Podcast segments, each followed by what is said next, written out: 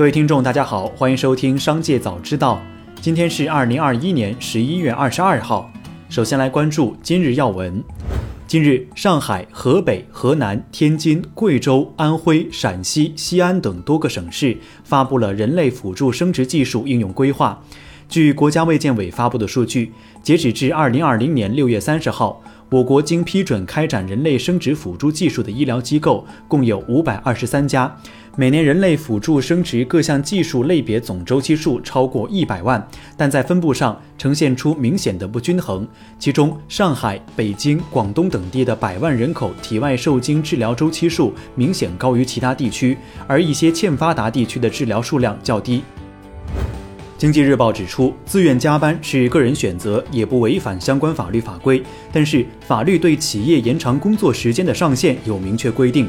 延长工作时间每日不得超过三小时，每月不得超过三十六小时。劳动者应依法享有相应的劳动报酬和休息休假权益。对企业来说，特定情况下的加班是为了加出生产力、战斗力、凝聚力，看重的是效率和产出。但如果只是让明明可以在工作时间内完成的事，为了加班费或其他原因拖着干、慢慢干，为了加班而加班，或者是该做的事做完了无事可做，但领导不走我不走，做样子走形式摸鱼式加班，对企业而言也是一种资源的浪费。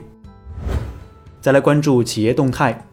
华为手机官方宣布，为了提升电子产品的再利用，华为正式开启二手机业务。每一台官方认证的二手机都经过一百二十余项专项检测，百分百原厂器件。每一款官方二手机都装配全新的电池，搭载全新的鸿蒙 OS 二系统，并提供一年质保。此前，华为商城已经上线认证二手机专区，包括 Meta 二十 RS 保时捷设计、Meta 三十 RS 保时捷设计等。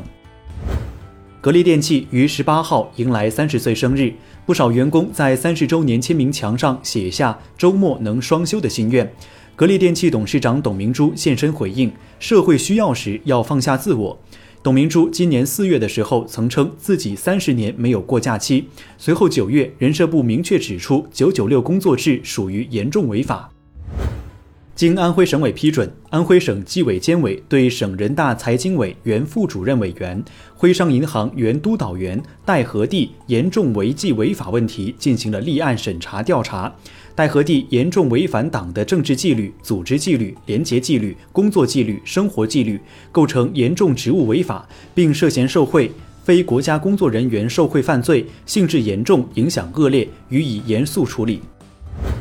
近日，伊春发布在微博中发布的购车补贴活动内容中，刷卡缴纳定金一万元立减零点零一元的说明引发热议。对此，伊春市委宣传部相关负责人表示，这几分钱表示享受补贴的档位，参与活动就会知道是怎么回事，并将发布活动的补充说明。再来关注产业新闻。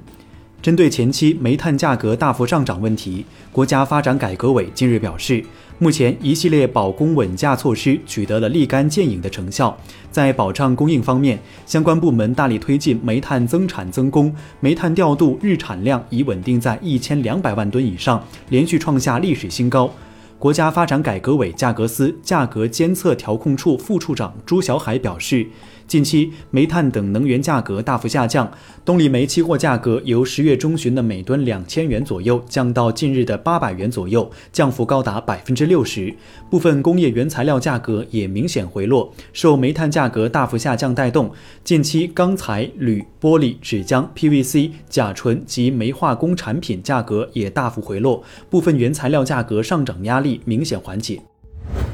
山西证券最新研报指出，目前 A 股整体流动性支撑基本保持稳定，万亿成交额似乎已成常态，板块轮动加速，资金仍在寻找进攻点。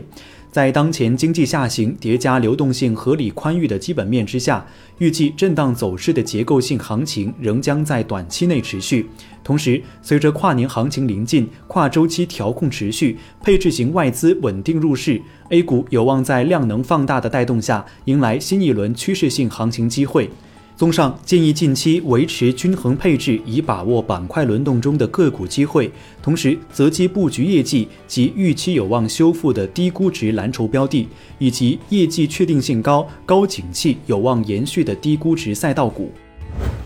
目前，我国已有多种抗新冠病毒药物完成临床前研究，进入临床试验阶段。其中，临床前药效学研究显示，VV 幺幺六是由中科院上海药物研究所、中科院武汉病毒研究所和中科院新疆理化技术研究所等国内多家科研机构共同研制的一种可口服核苷类抗新冠病毒候选药物，在体外对新冠病毒原始病毒株和变异株，例如德尔塔病毒，都有显著的抑制活性作用。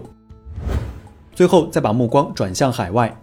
德国宣布暂停北溪二号天然气运营商资格认证程序。随后，欧洲天然气期货价格持续上扬，逼近今年十月欧洲天然气期货价格最高位。相关分析人士预测，最早到二零二二年二月，北溪二号才能正常向欧洲输送天然气。今年冬天，欧洲天然气短缺、价格高涨的事态将难以得到缓解。美国和加拿大的特斯拉车主正面临应用链接完全中断的情况。然而，就在上周五，特斯拉 CEO 马斯克刚表示，该公司的移动应用程序正在重新恢复正常。此前，特斯拉推出了其移动应用程序的更新之后，就出现了这种应用中断的问题。彼时，马斯克表示：“看来我们无意中增加了网络流量的冗余，现在应该在恢复正常。很抱歉，我们将采取措施确保此类事件不再发生。”以上就是本期《商界早知道》全部内容，感谢收听，下次再见。